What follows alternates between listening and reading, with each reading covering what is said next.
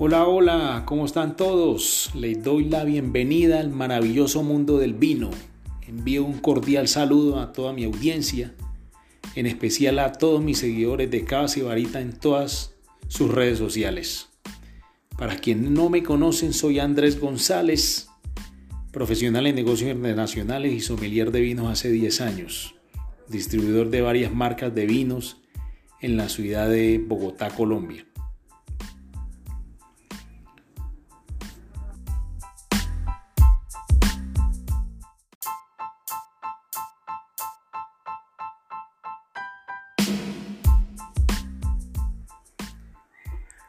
Ánimo de llevar a cada uno de ustedes un poco de cultura de vinos, que se traduzca a su vez en salud, sabiduría y amor por el turismo, los invito a que viajen conmigo alrededor del mundo a través de 50 episodios, capítulos de las 50 variedades de uvas que más se siembran para producir vinos en los países más productores de la bebida más antigua de la humanidad, el vino.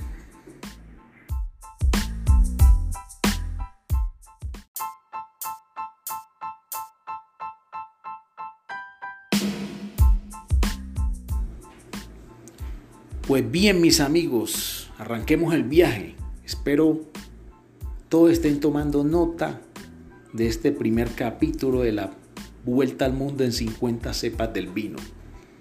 Estaré atento a todas sus preguntas y comentarios en todas mis redes sociales, así como también en la app de Anchor.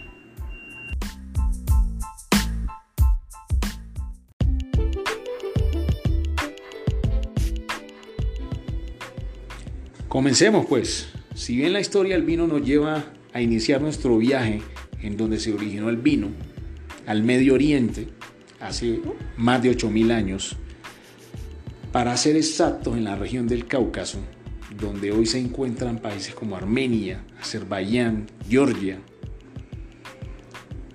para ser más exactos aún al norte de Irán y al sur de Anatolia, y algo de la parte este de Turquía, y que con el correr del tiempo la producción del vino se fue expandiendo por toda Europa occidental, pasando por Grecia y Egipto, arribando finalmente a la gran Enotria, que hoy es la gran Italia.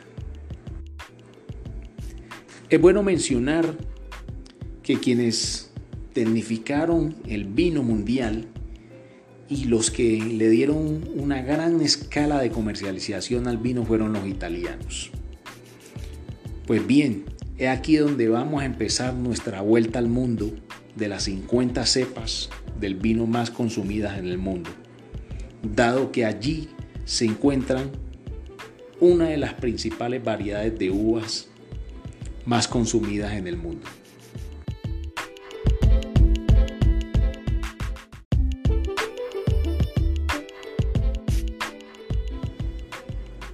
Antes de continuar, quiero enviar un caluroso y fuerte abrazo a nuestro gran amigo, el colombiano más viajado por el mundo, el señor Belisario Marín, quien a esta hora nos escucha seguramente en su casa. Propietario de la tal vez la más importante y prestigiosa agencia de viajes de turismo nacional e internacional. Un saludo, don Belisario. Recordemos que las civilizaciones y las culturas a lo largo de la historia han tenido una gran relación muy especial con el vino, de ritos, ceremonias y celebraciones que lo han tenido como protagonista.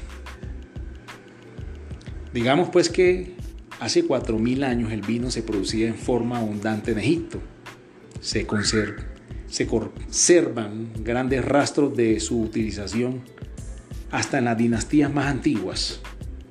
El pueblo lo consumía en ocasiones religiosas y los sacerdotes y guerreros lo disfrutaban diariamente. El método que utilizaban consistía en colocar simplemente las uvas en un saco y luego lo retorcían por medio de palos y así caía el jugo en un recipiente o también pisaban las uvas hasta obtener pues el, el precioso líquido. Algunas de esas prácticas todavía las hay en algunos viñedos de Francia e Italia, donde se hace viniturismo y donde la gente quiere recordar esa vieja usanza o producción del vino que se utilizaba eh, en tiempos muy remotos. He sabido que los primeros viajeros que fueron poblando el planeta, especialmente los griegos, plantaron cepas en las nuevas tierras para evitar el traslado del vino durante semanas en sus barcos. Una nota eh, bastante especial era que el dios del vino para los griegos era el famoso Dionisio, que era muy venerado por haberle enseñado la viticultura al hombre. ¿eh? En su honor realizaban eh, importantes orgías que con el tiempo se transformaron en fiestas campestres y luego se trasladó a la, al imperio romano con su gran dios Baco. Baco es el dios de los vinos para los italianos. En Roma el vino era objeto de culto y su consumo estaba prohibido a las mujeres. Era de una calidad muy inferior a la que se aprecia en los vinos de hoy, ¿eh? pero ya se conocía el método de guarda o lo que en algunos países llaman eh, reservas. El problema surgía era pues, cuando se avinagraban estos vinos de manera que luego eh, no se pudieran eh, consumir, eh, las vendimias tardaban mucho tiempo y había mucho periodo de escasez. Los romanos utilizaban líquidos, sus caldos tan rudimentarios y también les agregaban algo de hierbas y resinas o especias miel y frutas para mejorar su calidad. Las principales regiones productoras de vino del mundo en Europa eran las más cercanas al Mediterráneo. Bueno, cabe recordar que por una cuestión climatológica la viticultura siempre ha estado circunscrita a latitudes de 30 y 50 grados en ambos hemisferios. Es por eso que Europa y regiones vitivinícolas como Napa Valley en California, Estados Unidos, son muy aptas y producen eh, buenos vinos. Al igual podremos decir del hemisferio, eh, discúlpeme, de la parte sur del planeta, que es países como Chile, Argentina, Uruguay, Sudáfrica, Australia, que son países donde se producen buenos vinos.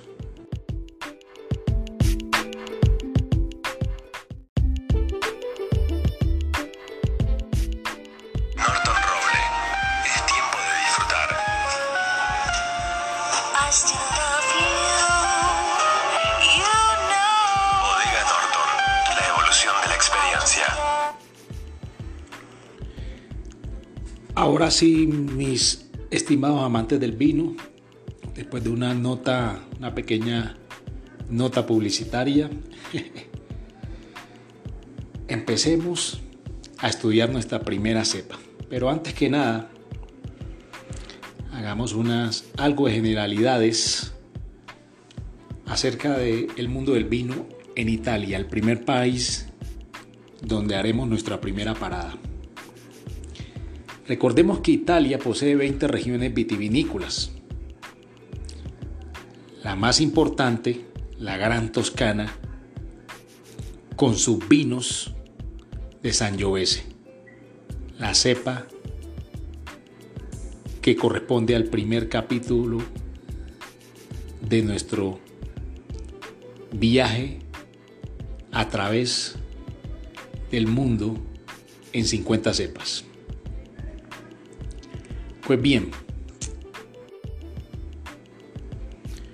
antes que nada, debo decir que cepa, cepaje, que los términos cepa, cepaje y variedad de uva significan lo mismo. A diferencia que las uvas de mesa son más pequeñas, de una piel más suave y que contienen mucho, mucho dulzor. Aún así, no llegan o no tienen el gran potencial para elaborar vinos. Nuestra primera uva es la, la uva más plantada en todas las regiones vitivinícolas de Italia, la Gran Sangiovese. La más famosa de las uvas tintas para producir vino en Italia. Es la responsable de tres grandes vinos en la región de la Toscana, especialmente en las subregiones de el, el famoso Chianti clásico, en Montepulciano y la otra subregión que se llama Brunello di Montalcino. Pero el Sangiovese también se produce en las afueras de la Toscana, en los famosos, elaborando vinos tan famosos como los super toscanos, que no es nada más que vinos blends o mezclas de, de varias cepas como la Merlot, la Cabernet Sauvignon y algo de Sangiovese. Bueno, algunos de estos vinos son bien comercializados en todo el mundo, ¿no? Algunas marcas prestigiosas y famosas como Tiñanello, Sassicaia y Maceto.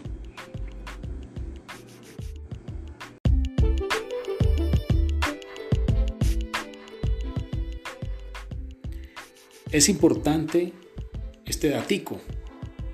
En el año 2004 se realizó una investigación donde se trazó el DNA de la cepa Sangiovese y se descubrió que sus padres provenían de dos partes, de la misma Toscana y del sur de Italia.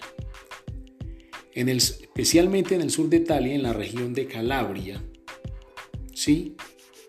Cuyo cepaje es la calabrese de Montenuovo y el otro cepaje o el padre descubierto en la misma Toscana es una cepa que se llama Chicliéyolo.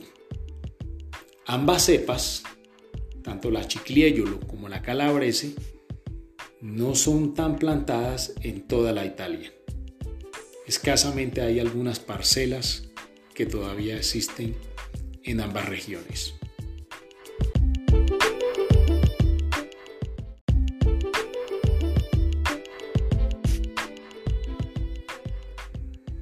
Presentemos las características de la uva Sangiovese, que produce vinos de cuerpo medio, no tan alcohólicos, con una alta acidez, de taninos moderados y un bajo dulzor.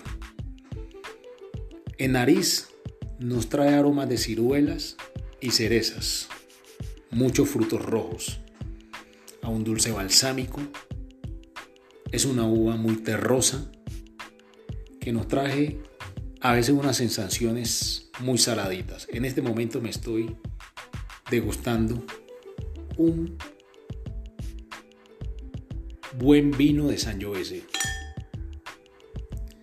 Su maridaje perfecto es los quesos curados, tales como el pecorino toscano.